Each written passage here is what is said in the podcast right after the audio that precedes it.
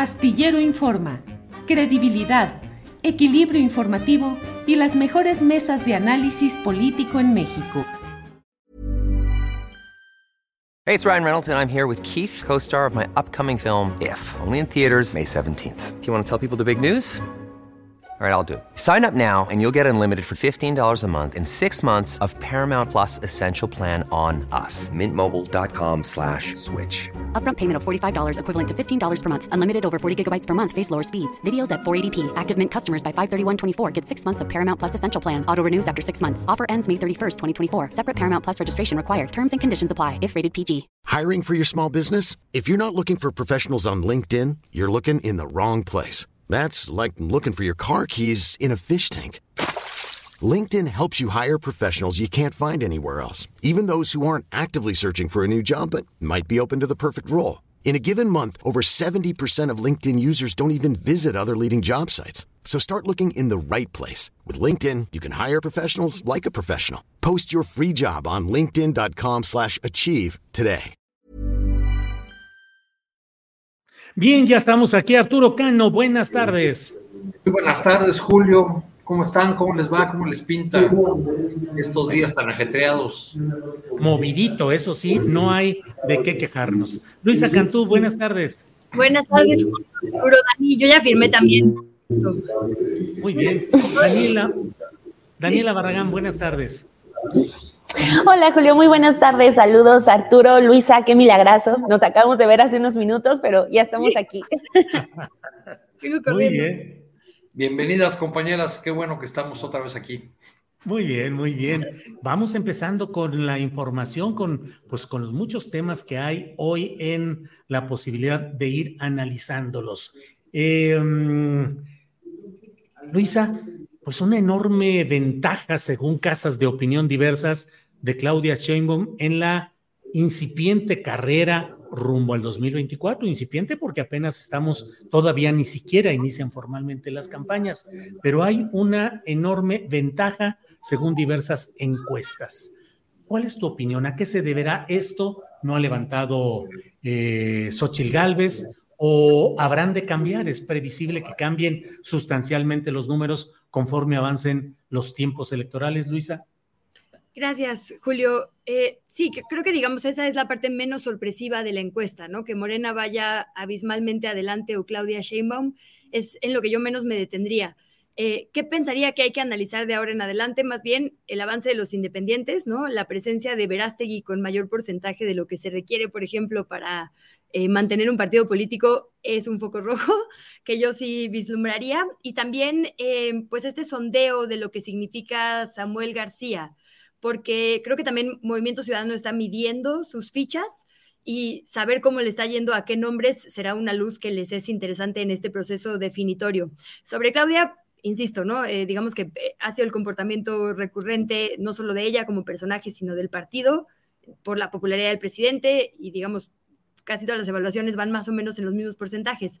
Todo lo periférico es lo que creo que podríamos seguir de cerca. Y ahí nada más yo pondría, esta es digamos de la que estamos hablando el día de hoy, pero había una de Encol, de la que de hecho hablábamos Dani y yo eh, antes, un poquito antes, eh, que, que, mide como mm, eh, aceptación, qué opina, qué le parece tal personaje y en esa, por ejemplo, eh, Eduardo Verástegui tiene la misma cantidad de respuestas de me parece muy bien que Xochitl Galvez, ¿no? Entonces creo que más bien eh, está muy bien que ah, tengamos la mira en los personajes de izquierda, pero yo la pondría en los de derecha.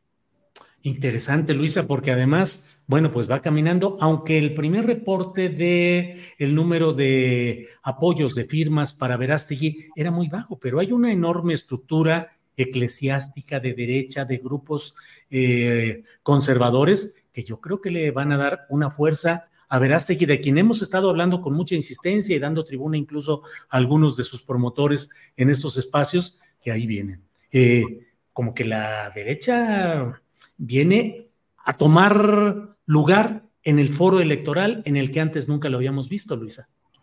Pues sí, si me permites decir, em, digamos, más bien diferenciar un poquito de lo que dices, yo creo que eh, nos, le pusieron ya cara, más bien, ¿no? Yo, yo diría, efectivamente, ustedes le han dado muy buen seguimiento por acá. Creo que más bien ya le pusieron un rostro tangible a esta red que, como bien dices, tiene ya más bien bastante tiempo operando en nuestro país y debimos verlo venir. Em, esta organización que antes estaba abajo del agua, ahora está afuera del agua posterior al triunfo del presidente Andrés Manuel López Obrador, porque eso es lo que hacen, ¿no? Las ultraderechas. Cuando hay un gobierno de izquierda, entonces eh, digamos que aceleran su marcha. Y aquí Atlas Network tiene mucho tiempo operando, ¿no? En, eh, de la mano de fundaciones como la Fundación para la Libertad, Em, y demás, hay un montón de asociaciones con esa misma palabra libertad que pertenecen a esta red de ultraderechas y lo que hacen es más bien pues cabildear, como sabemos, sectores estratégicos, el tabacalero, el energético y demás. Entonces han estado operando, pero más bien eh, pues como en la parte privada, eh, pero cuando la parte pública pisa de forma tan importante los intereses privados, entonces sacan, digamos, más, más cartas y aprovechan los momentos vulnerables. Y la verdad es que los momentos de crisis económica o de seguridad eh, migratoria, como es el caso de nuestro país, pues son un perfecto caldo de cultivo. Bien, Arturo Cano, eh, ¿cómo ves lo general de esa distancia enorme que según las encuestas lleva Claudia Sheinbaum sobre Xochitl Gálvez y el tema interesante que plantea Luisa Cantú de esta aparición o Em, más claridad en la, derecha, Arturo Cano, que ha tenido presencia pues, a través de personajes del Yunque y de otras organizaciones en candidaturas, en gubernaturas del Partido Nacional. También ha habido segmentos de derecha dentro del propio PRI, pero pues a mí me parece que es la primera ocasión en la cual la ultraderecha, apoyada por Donald Trump en relación con Vox y con los grupos de ultraderecha latinoamericanos, aspira a tener un lugar explícito en el foro electoral mexicano. ¿Qué opinas, Arturo? Creo que tiene que ver, Julio, mucho con la, eh, con la ambición de personajes eh, que constituyen esta expresión. Eh, el propio Verástig es un ejemplo de eso, ¿no? Aparecía ahí al lado Enrique Peña Nieto tomándose una foto, una foto con un vinito en el, en el avión presidencial, lo mismo que era bien recibido y aceptado por eh, jerarcas católicos en Estados Unidos y por Donald Trump más, más tarde, que lo, lo ve como, eh, pues como una, eh, un personaje que, que, vende bien, un ex galán de telenovelas, un hombre que declara que practica el celibato desde hace 17 años y, y, bueno, que encarna toda esta serie de eh, de principios contrarios a los derechos de, las mujeres, de las, de las minorías, envuelta en una bandera de la, de la supuesta eh, libertad. Creo que estos personajes eh, han decidido dar este paso gracias al apoyo de esta red internacional que han tejido. Entre ellos hay, tiene sus diferencias, hay algunos que eh, que dicen que, que, a diferencia de otros países, eh, de España o de países del, del, Cono Sur, en México ni siquiera hay derechita cobarde, porque califican al, al PAN de plano como eh, partido globalista y, y de izquierda. Y hay, hay, otro sector de ellos que son personajes que, con ambiciones políticas que eh, de manera muy fría y calculadora se, pudieron a, se pusieron a revisar cuál era el la parte del espectro político que estaba vacía y dijeron, pues hay que irse por el lado de la ultraderecha porque ese, ese sector está, está hueco. Pues más o menos algo eh, similar dio surgimiento a, a, esa monstruosidad llamado, llamada Partido Verde Ecologista Mexicano, ¿no? Eh, analizaron cuáles eran los, eh, eh, digamos, los, los temas eh, y, los espacios que no estaban cubiertos en el, en el debate público o, o, en el que cierto sector de la población no, sentía, no se sentía representado y pues le, le entraron por ahí, ¿no? Pero bueno, pues la, el segundo lugar en esas encuestas que le dan una amplísima ventaja inicial a Claudia Chembam es Xochitl Galvez, ¿no? que decía hace un rato en una entrevista que, vi en, redes sociales, eh, pues que esto apenas comienza, decía la propia Xochitl, eh, eh, y usaba otra vez expresiones de cierto tono machista, como échenme la solita, este, ¿no? Y, otra que me llamó la atención, la de decir, pues claro, Claudia tiene todo el apoyo del presidente. Me llama la atención porque en la narrativa opositora, eh, el presidente, a quien ven como una suerte de dictador, eh, culpable de la deriva autoritaria y cabeza de un gobierno que ha fracasado en todas las, todas las áreas, pues más que aportarle a una candidata le debería quitar. Entonces, ¿cómo es que la candidata opositora eh, ve eh, que Claudia Sheinbaum tiene estas, estos niveles de intención de voto, eh, aunque todavía falta mucho para la elección, este, gracias al apoyo del, presidente de la República. En fin, yo veo un, riesgo de que los, los quienes apoyan a Claudia Sheinbaum, los, los partidos y los empresarios, eh, sectores, perdón, que apoyan a Xochitl Galvez, eh, frente a estos números, opten por una eh, suerte de radicalización que puede ser riesgosa, que opten por guerra sucia y por campañas encaminadas a manchar la elección y el triunfo de quien ahora se perfila como la, la triunfadora. Y eso nos metería pues ya en un, en un ejercicio muy riesgoso, muy, muy peligroso. Lo mismo que también existe el riesgo de que del lado de Morena y sus aliados eh, haya una suerte de, soberbia que, domine el escenario, sobre todo de los, de los recién llegados o de los que se han eh, perfilado eh, desde el PRI y el PAN como, como nuevos aliados de, de la 4T y que pues no, no conduzcan una, campaña como la que merecemos, eh, como la que merece la ciudadanía, de pues un debate profundo de los asuntos nacionales, sino que todo se convierta ya en, eh, en una feria de insultos, descalificaciones y peor, de guerra sucia. Bien, gracias Arturo. Daniela Barragán, ¿qué opinas de híjole, de este riesgo de la vanidad o de la displicencia política a partir de que te sientas que la llevas tan ganada que puedes hacer lo que sea, invitar, convidar, sumar a quien sea y finalmente hay una, un gran colchón de ventaja en la carrera presidencial. Y por otro lado, el tema de este crecimiento de la derecha. Quienes han estado impulsando a Verástegui, sobre todo, enderezan sus baterías contra Xochitl Gálvez y el PAN, acusándolos de no ser congruentes con la ideología de la auténtica derecha y se proponen ellos con Verástegui como la auténtica representación de esos valores tradicionales de la derecha más, eh, pues no sé si primitiva, originaria, digamos, para que no se oiga tan feo.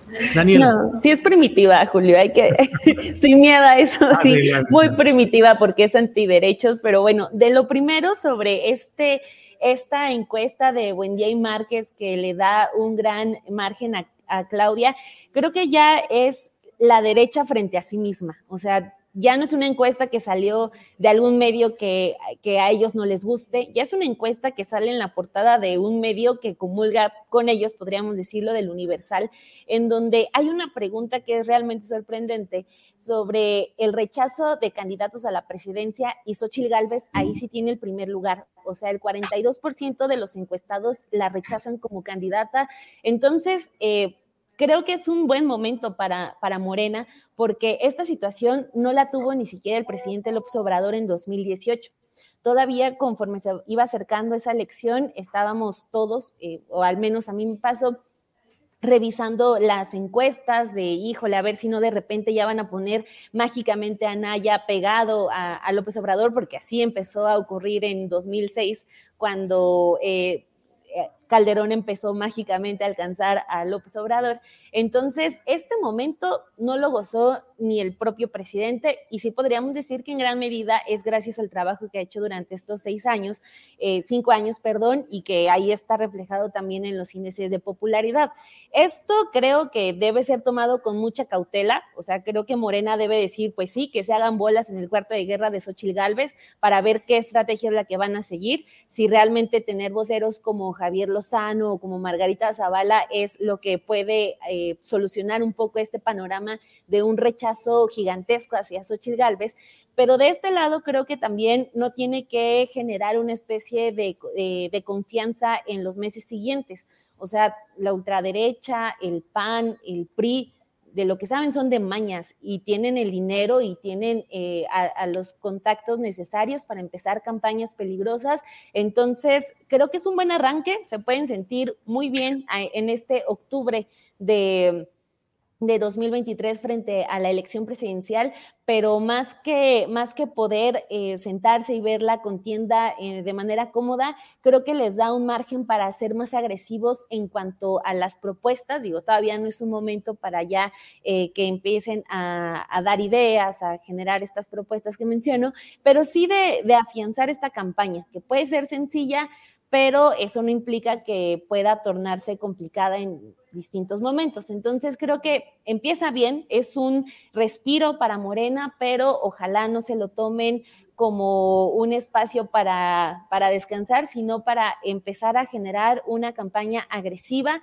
que no repose únicamente en el presidente López Obrador, porque ese también podría ser un error, simplemente descansar en, en, lo, en los dichos del presidente, en los actos del presidente, sino también en empezar a mostrar a una Claudia Sheinbaum con una eh, personalidad propia. Ella ya lo ha hecho, pero es eh, lo que digo es que vayan más agresivos, eh, cuiden cualquier error, porque la derecha, ella sí, ella sí tienen el panorama para volverse locos, incluso con un asunto de Verástegui, que pues viene a arrebatar los votos, pues no de Morena, sino de los del PAN, con una Xochil Gálvez que hace unos años era la más defensora de, de, los derechos de las mujeres y ahora dice que ya no puede ni siquiera mencionarlo porque ya representa a muchos.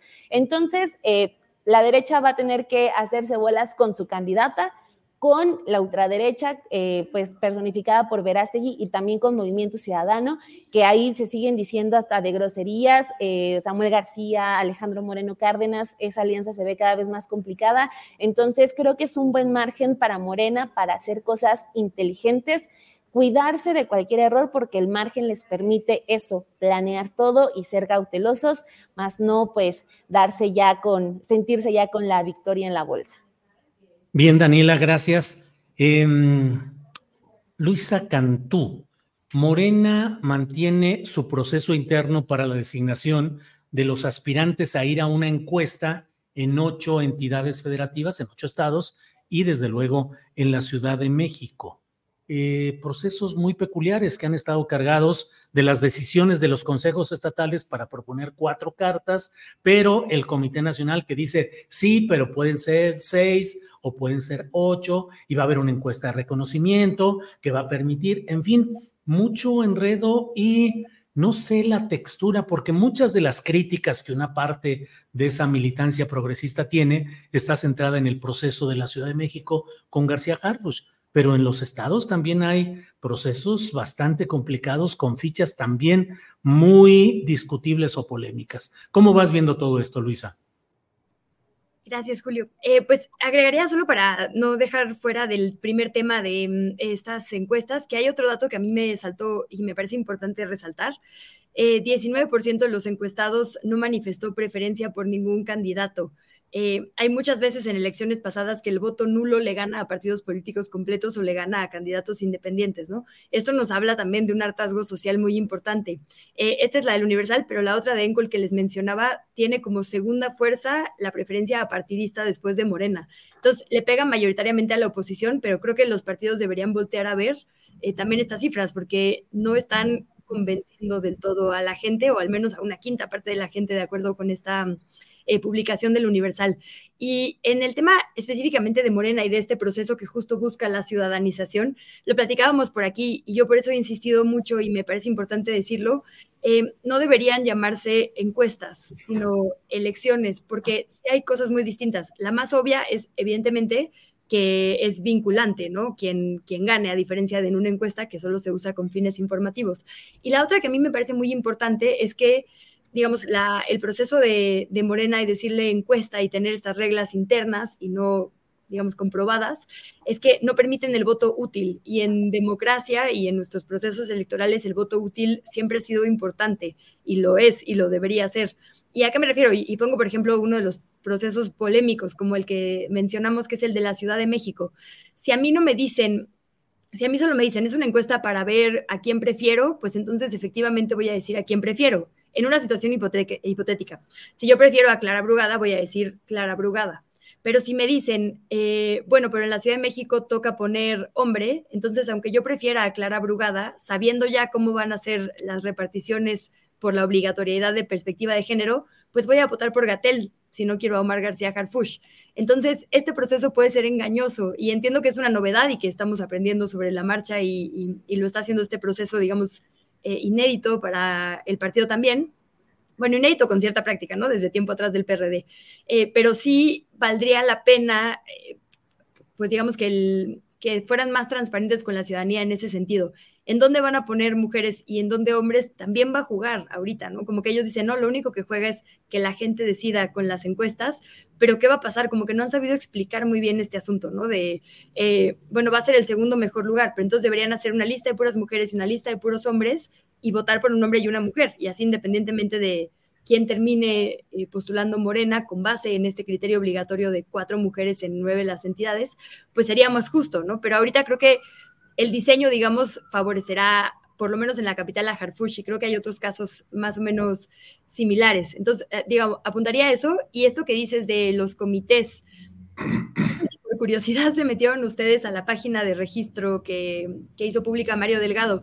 La verdad es que fuera de algunos documentos personales, lo único otro que era parte del criterio, digamos, era adjuntar como pruebas de que ha servido a la transformación.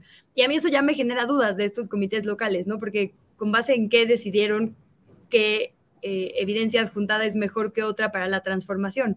Porque, por ejemplo, pienso, si fue un tema de militancia y de lucha histórica, sería muy raro un perfil justo como Mariana Boy o García Harfuch, pensando en la capital, que creo que es uno de los, digamos, más claros y discutidos, ¿no? Eh, entonces también ahí, digamos, creo que este gran esfuerzo por ser más transparentes y más ciudadanos está resultando un poco para el otro lado, o al menos esa es mi perspectiva. Bien, Luisa, gracias. Em, Arturo Cano,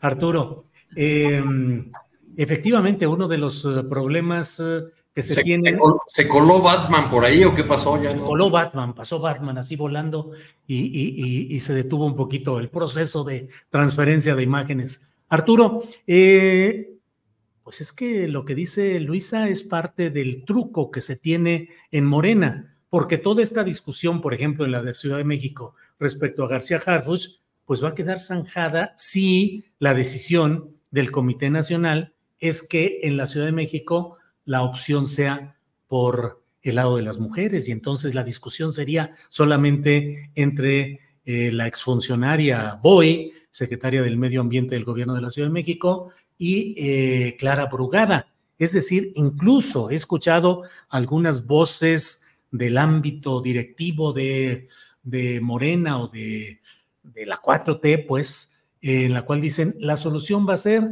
en que van a dar la opción de que sea mujer y con eso se va a acabar todo el ruido respecto a Harfuch. ¿Cómo vas viendo, pues, los procesos en los estados y en la Ciudad de México, Arturo?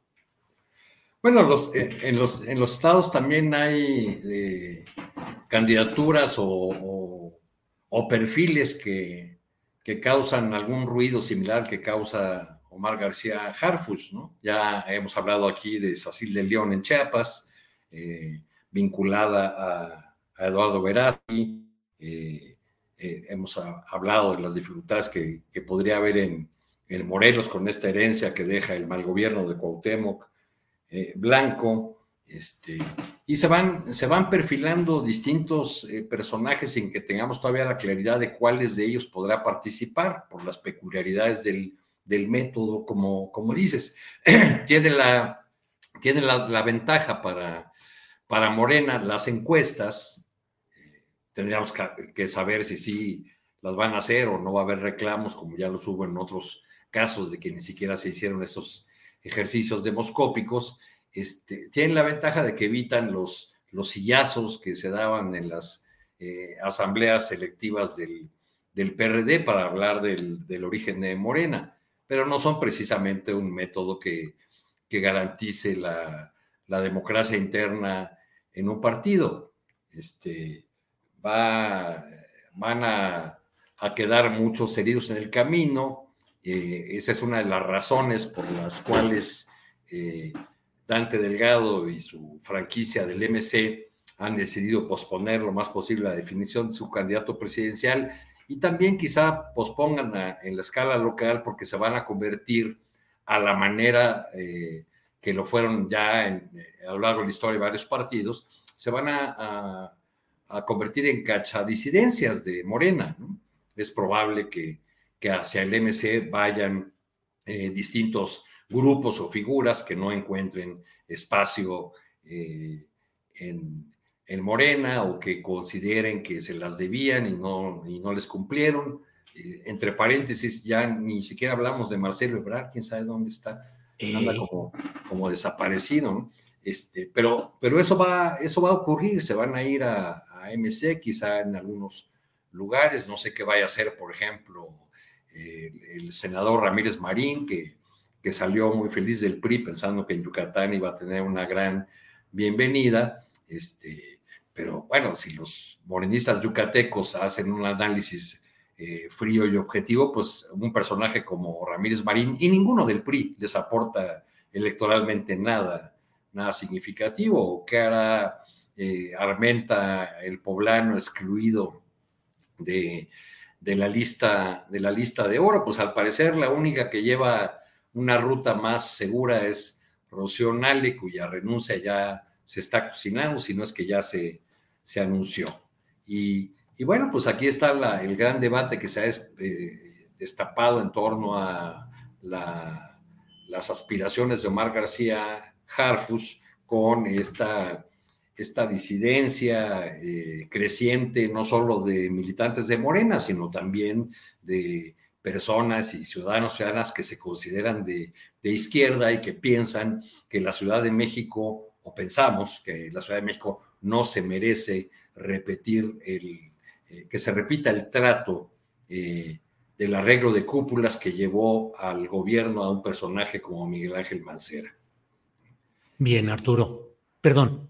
No, no, ah, sí, Arturo, gracias. Eh, Daniela, ¿qué opinas de esta larga marcha de Morena rumbo a sus candidaturas en ocho gobiernos estatales y en la Ciudad de México?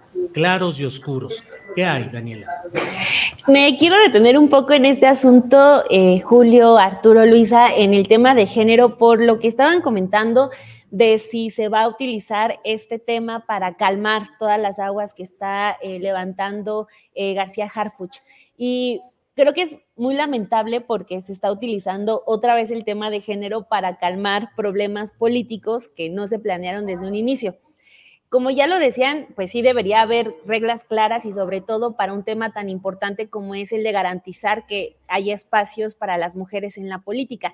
¿Por qué se dejó eh, cuando se dijo en algún momento que desde el inicio se iba a determinar en qué entidades iba a haber candidatas y en qué lugares candidatos, porque de repente ya cambian esas reglas y no, se dice que se va a decidir en un momento ya más avanzado, pero siento que le resta mucha, mucha seriedad a un asunto que debería ser muy importante y que se lo deberían tomar en serio principalmente los partidos políticos. Eh, también nos regresa a esos temas, ¿no? De que ya se eh, utilizar el tema de género ya ha ocurrido en el pasado, por ejemplo, cuando se utilizaba a mujeres o a indígenas para postularse en un partido, para un puesto, cumplir con una cuota para que después declinaran y le dieran el espacio a, hombres o a, personas no representantes de pueblos indígenas. Entonces, creo que es un, gran, este, una muy mala señal por parte de los partidos que no le estén dando la seriedad a estos asuntos, que no viene de que, ay, el INE ya garantiza que haya paridad. No, o sea, son luchas de mujeres que durante décadas estuvieron insistiendo en que las mujeres tenían que tener garantizada una representatividad. Y ahorita que los partidos eh, y que en específico Morena estuviera pensando en utilizar este asunto de la paridad para calmar eh, mareas políticas generadas por un candidato que apenas se se eh, afilió al partido, pues resulta lamentable, porque además también, ¿cuál es el daño a la legitimidad que, se le deja a las mujeres que llegan al poder? ¿no? O sea, por ejemplo, si hay una gran cantidad de personas que quieren a Harfuch como candidato a la jefatura de gobierno, pero de repente para calmar problemas políticos se decide que es Clara, pues ¿cuáles son los problemas que Clara va a enfrentar luego de estas decisiones de Morena? Entonces, creo que es, es muy lamentable que desde Hey, it's Danny Pellegrino from Everything Iconic. Ready to upgrade your style game without blowing your budget? Check out Quince. They've got all the good stuff shirts and polos, activewear, and fine leather goods, all at 50 to 80% less than other high end brands. And the best part? They're all about safe, ethical, and responsible manufacturing. Get that luxury vibe without the luxury price tag. Hit up quince.com slash upgrade for free shipping and 365 day returns on your next order. That's quince.com slash upgrade. Hey, it's Ryan Reynolds, and I'm here with Keith, co star of my upcoming film, If, only in theaters, May 17th. Do you want to tell people the big news? All right, I'll do it. Sign up now and you'll get unlimited for $15 a month in six months of Paramount Plus Essential Plan on us. Mintmobile.com slash switch. Upfront payment of $45 equivalent to $15 per month. Unlimited over 40 gigabytes per month. Face lower speeds. Videos at 480p. Active Mint customers by 531.24 get six months of Paramount Plus Essential Plan. Auto renews after six months. Offer ends May 31st, 2024. Separate Paramount Plus registration required. Terms and conditions apply if rated PG. Partido que desde izquierda no haya este respeto a esta garantía de las mujeres en la política, porque pues es que creo que hay que tenerle eh, dejar de tenerle miedo, creo que Morena debería dejar de tenerle miedo a las mujeres y a las mujeres de izquierda, ¿no? Que es el asunto con Clara y la razón por la que quizás Harfuch salga como un candidato ideal para Morena en 2024, que es el poner a un perfil que cumpla con ciertas características físicas, que cumpla con un asunto de que no, mira, no es tan de izquierda radical, no se pone huipil, no se pone nada de esto. Él puede ser la opción para atraer a, los desencantados eh, por Morena. Entonces, creo que ahí se perdería una gran oportunidad de, pues, no apostarle a una continuación del proyecto que no, no, no genera tantas dudas a diferencia de Harfuch. Entonces, pues es un asunto muy delicado, pero creo que ahí sí falló mucho Morena al momento de no garantizar y darle la seriedad adecuada a este asunto de las mujeres en la política. Bien, Daniela, gracias. Luisa Cantú, mm, el presidente de la República hizo ayer una serie de declaraciones muy polémicas en su conferencia mañanera de prensa, en lo que algunos eh, interpretan como un acercamiento ya explícito a lo que fue la verdad histórica, con algunas variantes, es decir, no se reconoce lo del basurero ni lo del depósito de los restos incinerados en un río, pero en lo general se sitúa, la hipótesis que el presidente de la República mantiene, es la de que se trató de un asunto en el que fundamentalmente fueron autoridades locales y grupos locales del crimen organizado. Y mencionó que desde luego que Peña Nieto y el general Cienfuegos no dieron la orden personalmente de secuestrar o de desaparecer a los estudiantes, pero en general, ¿cómo te parece la postura del presidente de la República en este tema? Y si crees que se revive o se revitaliza la llamada verdad histórica con sus ingredientes distintos, pero que en general por ahí van las cosas. Luisa. Sí, pues creo que después de ciertas posturas eh, y sobre todo de la comisión, digo, porque venimos de la conmemoración del 2 de octubre, y creo que para él era muy importante eh, desmarcar al ejército de estos paralelismos que se estuvieron haciendo en muchos medios de comunicación, desde el comité de huelga incluso, y también desde la comisión para esclarecer, digo, es un nombre muy largo, pero básicamente para esclarecer eh, las violaciones graves a derechos humanos durante las décadas de justo los 60, 70, 80 y 90, la mal llamada guerra sucia, ¿no? El paralelismo que se ha estado haciendo en los últimos días es tenemos 55 años buscando verdad aquí y casi 10 buscando verdad acá, y el hilo comunicante es que es el ejército quien está impidiéndolo. Eh, ¿Por qué?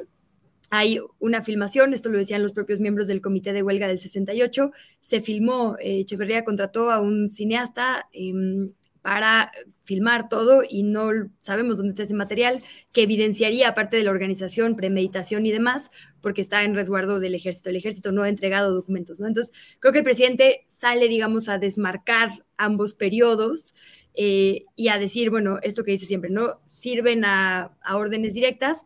En ese entonces sí fue una orden de aniquilamiento de pensamiento de grupos desde la más alta cúpula. En esta ocasión respondió a una dinámica local, digamos, o sea, lo que creo que intentó decir fue, no es que el ejército esté tratando de silenciar a los estudiantes, sino que fue un asunto que tiene que ver con dinámicas locales en Guerrero, ¿no? Digo, a mí me parece sumamente desafortunado de cualquier manera, pero pienso que eso intentó hacer, como diferenciar, digamos, estos, eh, pues, dos momentos históricos y que son heridas importantísimas para um, nuestro país.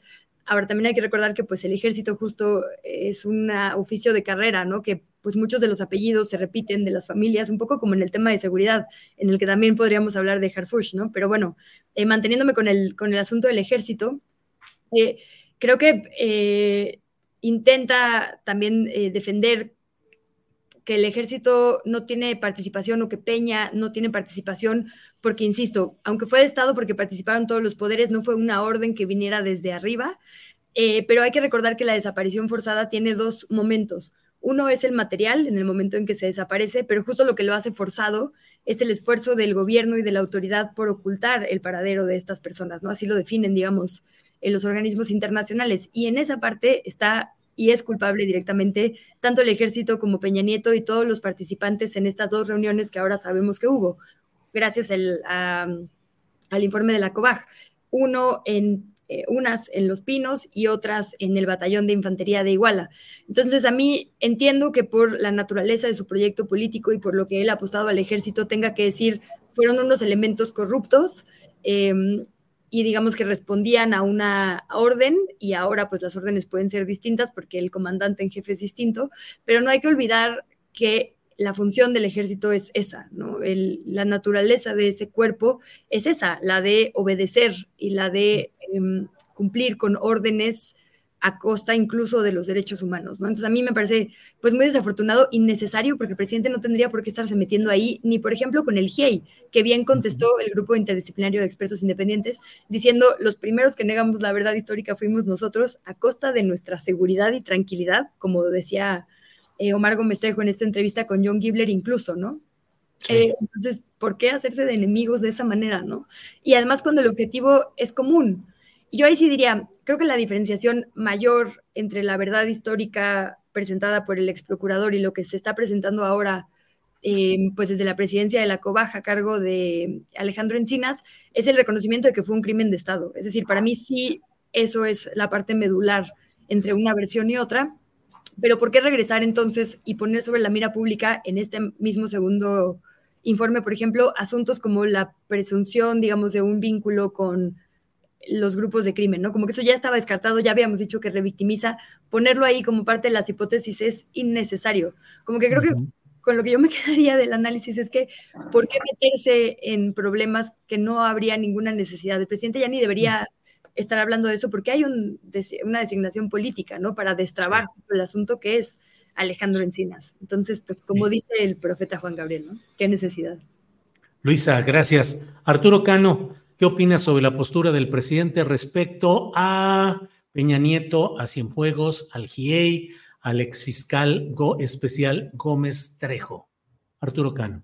Pues resulta lamentable, Julio, Daniela, Luisa, que que en este relato el presidente, que se acerca en algunos puntos importantísimos a la llamada verdad histórica, eh, haya otra parte eh, muy dura en contra de los organismos internacionales, del grupo de expertos internacionales eh, especialmente, y sobre todo estas expresiones que, que suenan al sexenio pasado, las relativas a que se deje de lucrar con el caso Ayotzinapa, porque las organizaciones eh, eh, que, han acompañado a los padres y madres de los 43 eh, están ahí por petición de ellos mismos, de las, de las familias, no para lucrar con estos hechos, son personas además con trayectorias intachables en el ámbito de los, de los derechos humanos.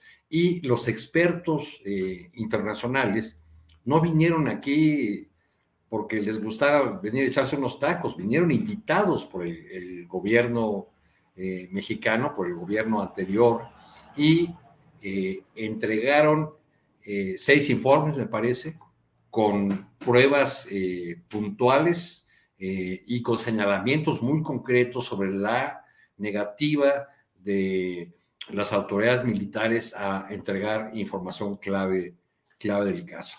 Este, eh, este asunto, además este aniversario de, los 43, muy cerca de la conmemoración del 2 de octubre, pues, pues cae en medio de toda la, polémica ahora política, eh, político-electoral por la, eh, la pretensión de, de, que Omar García Harfuch sea el candidato de las izquierdas en la, en la Ciudad de México, lo que sería un contrasentido por, por muchas razones, entre ellas por la no explicada participación que tuvo, no en los hechos del 26 de septiembre, ya se ha dicho mucho, sino en los, todos los meses que estuvo antes en el estado de Guerrero, este, pues hay muchas respuestas que dar por ahí. Hace unos pocos meses en el entorno de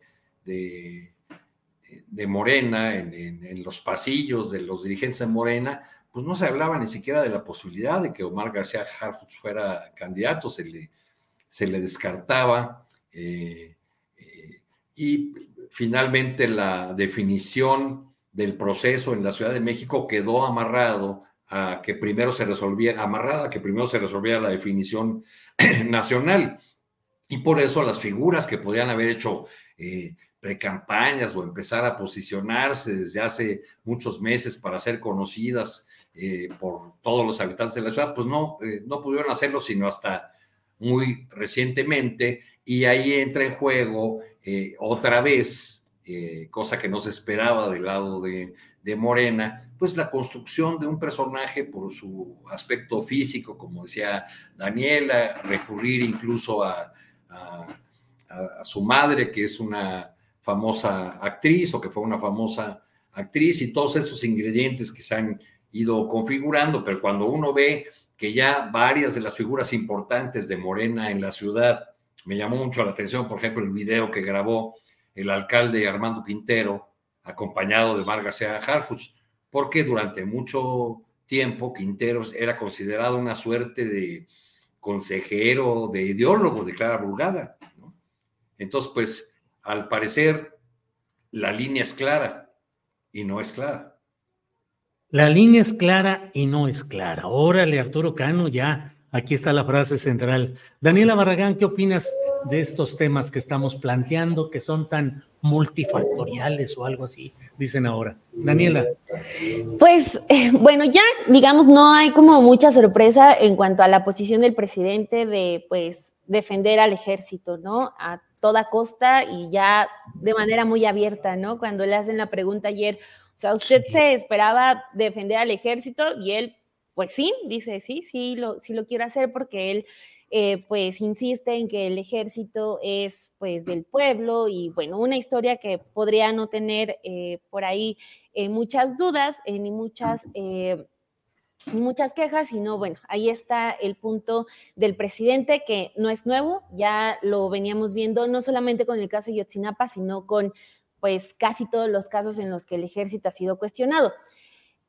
Eso es independiente a que en algún momento pueda sonar a una necedad. O sea, yo, por ejemplo, cuando estaba escuchando lo de ayer, también recordaba lo que ocurrió cuando se empiezan a abrir los archivos para eh, saber la verdad de, la guerra, eh, sobre lo que ocurrió en la guerra sucia eh, de los 60s y 70s, como Luis Crescencio Sandoval, cuando era un evento para, las, para los sobrevivientes, los, los familiares de las víctimas, también habla sobre los soldados caídos, cuando pues en, muy, en términos muy generales, esos soldados caídos a los que quería nombrar Luis Crescencio Sandoval, pues fueron violadores de esas familias y violadores de derechos humanos, violadores sexuales, torturadores, etcétera.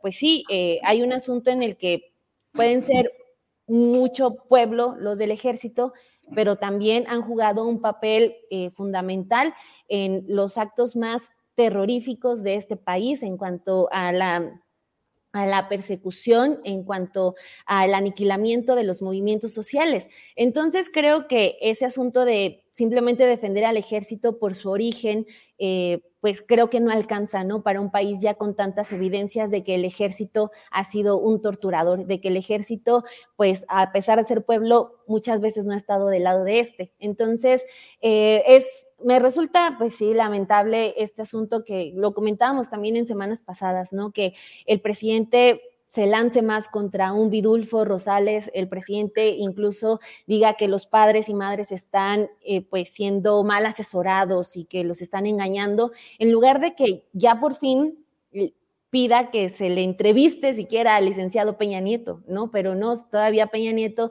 en palabras del presidente López Obrador, guarda su máximo respeto. Entonces, pues son batallas que ya eligió el presidente y también bandos, ¿no? Eh, ya lo que pues apunta este informe de de la Comisión de Gobernación, pues habla de un asunto local, pues sí, pero estamos hablando de esta, eh, cómo es que se planea desde las altas esferas del Estado la verdad histórica, cómo se habla ahí de la desaparición de los estudiantes, y ahí sí cabe el licenciado Peña Nieto, pero pues ya eh, se parece tener ya mucha claridad el presidente en ese punto de, pues, ¿no? Lo vamos a enfocar a otro lado y sí el ejército, pero solo algunos, en lugar de también, eh, pues, obedecer a un asunto histórico de decir que el ejército no ha estado del lado de la gente en muchos episodios disfrazarlo de no son todos, pues tampoco ayuda en ese asunto que los abogados le llaman justicia transicional, de empezar a poner en el centro a las víctimas y pues en este caso las víctimas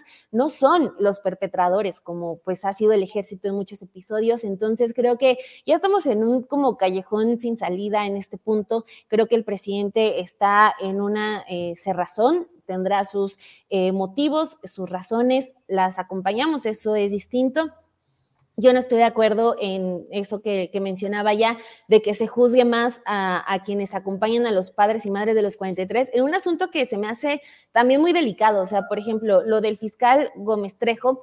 Eh, se puede analizar de distintas maneras, pero sí podemos hablar de que ha sido una persona que ha estado desde el inicio eh, pues eh, contra viento y marea con los padres de los 43, incluso cuando estaba el peor momento, todavía Peña Nieto en el gobierno, hubo una persecución muy fuerte contra los elementos del GIEI, contra todos los activistas que estaban eh, apoyando para tumbar esa verdad histórica y que solamente eh, se encasille porque es conocido de un Álvarez y Casa, híjole, si nos vamos a esas, muchos también de los que están en Morena pueden entrar en ese mismo cajón con esa etiqueta de cercanos a Álvarez y Casa, pero en el discurso, ah, ya, ya es de Álvarez y Casa, el fiscal, el ex fiscal Gómez Trejo, y entonces ya queda cancelada toda su trayectoria.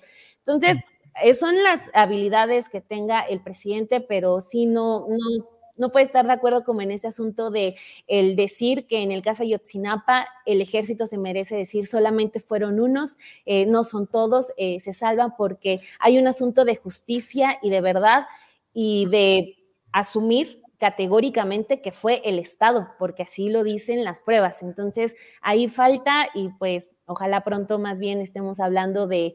Eh, ya suena muy complicado, ¿no? De, que se cite al licenciado Peña Nieto o al menos pierda un poquito de su honorabilidad porque pues está muy, muy contento allá en España.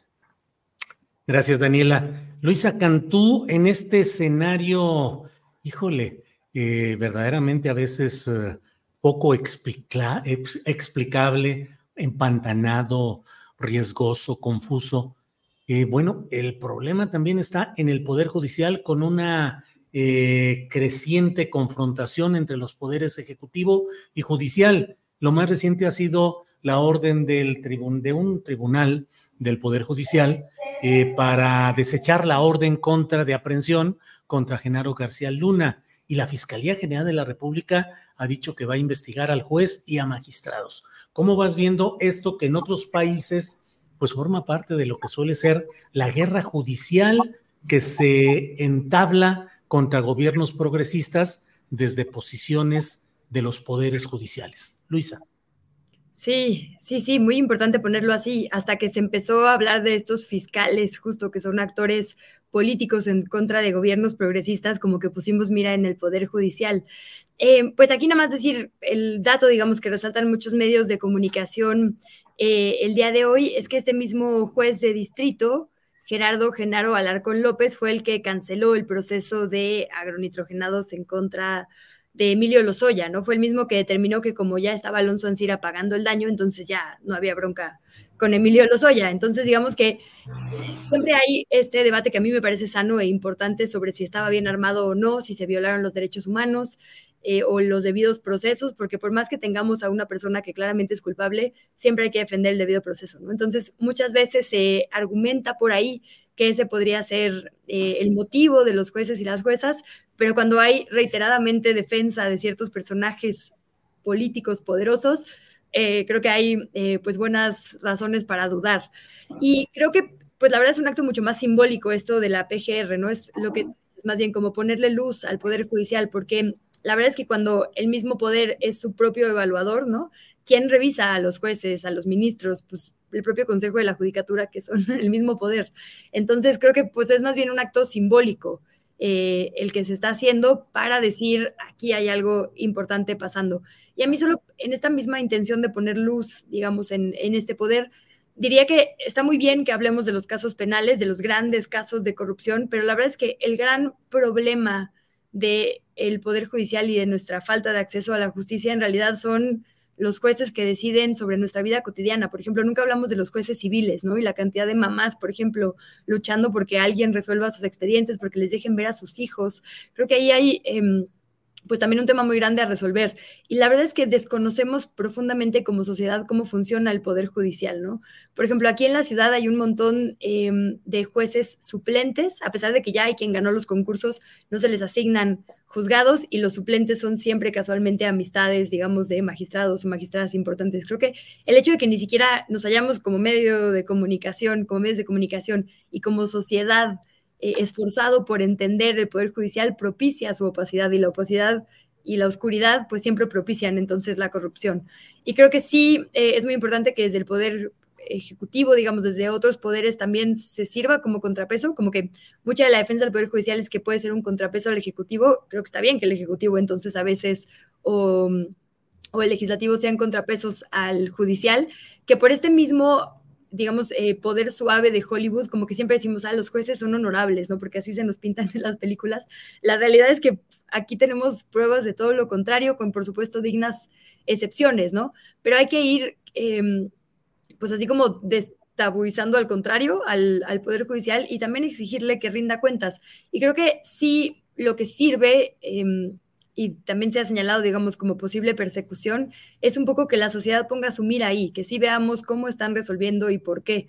Yo ahí nomás decir, pues ya en teoría las, es la, el nuevo sistema penal y la posibilidad, digamos, de que las audiencias orales permitan público, permitan digamos, la grabación de las mismas y que las revisemos, tendría que haber sido un desincentivo, ¿no? A, a, que los jueces resolvieran como quieran pero por la falta de interés ciudadano y de los medios de comunicación en los procesos cotidianos, creo que siguen resolviendo como quieren. Y digo, ahí para poner un ejemplo de un caso que yo recientemente revisé, eh, aquí en la ciudad, en el centro, hay un asesinato y un juez condena por homicidio a tres jóvenes en situación de calle porque estaban ahí, ¿no? En todo el proceso se demuestra que no dispararon, que ni siquiera participaron y entonces terminan en la cárcel por homicidio por no haberlo evitado, porque estaban en la misma calle y no lo evitaron, ¿no? Así funciona nuestro poder judicial y los jueces toman estas decisiones y se van a dormir, ¿no? Eh, creo que, digo, no sé, a mí me, me impacta mucho, eh, me parece una discusión muy sana que terminará también siendo estéril, porque cualquier tipo de reforma al poder judicial termina impugnada en la Corte y la Corte sigue teniendo la última palabra. Entonces, si digamos la estructura orgánica de nuestros poderes no lo va a permitir, que por lo menos haya una tribuna pues pública y mediática hablando al respecto y que la ciudadanía le entre también. Bien, gracias Luisa Cantú. Arturo Cano, se nos va el tiempo, ya estamos en la parte final del programa. Sé que anduviste en el norte del país y que viste algunos temas relacionados con migrantes. ¿Qué hay sobre eso, Arturo? Julio, lo que me llamó la atención, nada más tuve un día para, para echarme una, una sumergida en el asunto migrante. Esto que estamos viendo ahí es un lugar en Tijuana que se llama Entre Muros. lo que pueden ver es un campamento de inmigrantes que ya están del lado gringo, ya pasaron, y ahí a través de la los está atendiendo la, patrulla fronteriza. Este, eh, por varios lugares donde encuentran un huequito o a veces con la ayuda de, personas que les rentan una escalera a un precio exorbitante, se cruzan o en las noches y, llegan a apostarse ahí porque ya están cansados de haber permanecido meses en los, en los refugios y ahí es donde están solicitando, solicitando asilo. Visité dos albergues, uno de, de una iglesia, de una iglesia evangélica, y el centro integrador que puso ahí el gobierno federal en 2019. Lo que realmente me impresionó, son solo dos, son los más grandes de 42 albergues que hay en, eh, no, perdón, 32 albergues que hay en Tijuana. Este, lo que más me llamó la atención, ah, miren, eh, bueno, esa es otra imagen de un señor que se cruzó, que se brincó el muro, que lo logró así, con sus manitas nada más, ¿no? Un hombre joven, yo cuando llegué a ese punto que es muy conocido porque ahí se van los políticos a tomarse fotos. Este, este hombre con sus propios medios, con sus manos y sus, y sus pies logró subir, cruza y después inmediatamente lo detiene ahí la patrulla fronteriza. Pero el dato al que iba es el siguiente, que fue lo que me llamó la atención en esta cobertura migratoria que yo hago desde hace más de 25 años, fue que en esos dos albergues enormes que les cuento, uno llamado la Ciudad de Dios y otro el centro, centro integrador del gobierno federal, la mayor parte de los albergados ahí son mexicanos. Entre 60 y 70% son personas de, eh, de, distintas entidades del país que huyen de la violencia. La semana pasada, según cifras que me pasaron eh, funcionarios del gobierno de Baja California, había en, en esos albergues de Tijuana 609 michoacanos y 445 guerrerenses. Me tocó conocer a un profesor de, de eh, Totolapan y hoy me encuentro en la nota del gran reportero Sergio Campo, donde habla de que ya se armaron 1.500 campesinos en Totolapan y Eleodoro, Castillo para enfrentar la delincuencia organizada. Bueno, pues este profesor llevaba dos meses ahí en ese albergue evangélico huyendo precisamente de la violencia.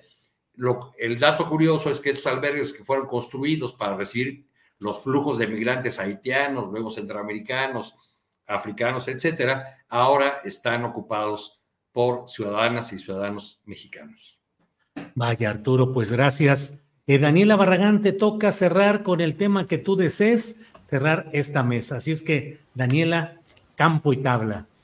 Va que va, pues bueno, voy a hablar de un reportaje que acabo de publicar para ver si pueden pasar a leerlo en sin embargo.mx. Eh, es un reportaje sobre seis libros que contrató el Partido Revolucionario Institucional, el PRI. Este, pagó tres millones trescientos cincuenta y tantos mil pesos. Eh, un libro que Alejandro Moreno es autor intelectual, otro libro del que es el autor, y pues no aparecen esos libros. Eh, estamos eh, buscando el PRI, dice que está investigando en dónde están, pero eh, pues son contratos, son seis que están, eh, seis documentos que están disponibles en la Plataforma Nacional de Transparencia, donde pues podemos ver que el PRI le paga a un grupo que se llama Gabinete de Investigación y Asesoramiento, hace todo este dinero. De hecho, apenas en abril le da tres contratos el mismo día y por la impresión de libros porque se especifica el tipo de papel, el tipo de tinta, la encuadernación, pero pues no, no están esos libros, solamente de esos seis hay uno y solamente en digital, entonces este, pues es el reportaje sobre los libros que pagamos todos nosotros porque es de, del dinero público pero pues que no están. Y los libros de, un libro de Alito Moreno, que pues estará interesante leer para ver qué es lo que escribió, y otro libro que que pagaron sobre el surgimiento de Vapor México, entonces pues estamos a la espera para ver qué ocurre con eso. No, hombre, pues emocionados, imagínate con leer un libro de Alito Moreno, pensamiento filosófico, ciencia política, eh, congruencia cívica, todo combinado, corriendo. De hecho, es un manual el que, el que escribe él, un manual del buen político, así que pues si lo encontramos, si, si, si lo imprimieron, va a estar interesante. Bueno. ¿Cómo ganar internas sin despeinarse? Se puede, se ha de llamar el manual. Así es. Sin que se afecte el botox o algo así. Sí, es decir, desafortunadamente sabemos cómo mantener el estilo por los audios filtrados, ¿no? sí, ándale, claro. Luisa, muchas gracias por esta ocasión. Buenas tardes, Luisa Cantú. Buenas tardes. Arturo Cano, gracias y buenas tardes. Muchas gracias, Julio, Daniela, Luisa, un gusto verlas. Daniela, gracias y buenas tardes. Gracias, Julio, y también un abrazo, Arturo, Luisa. Muchas gracias por todo y denle like. Claro, nos vemos pronto. Gracias, hasta luego. Para que te enteres del próximo noticiero, suscríbete y dale follow en Apple, Spotify, Amazon Music, Google o donde sea que escuches podcast. Te invitamos a visitar nuestra página julioastillero.com.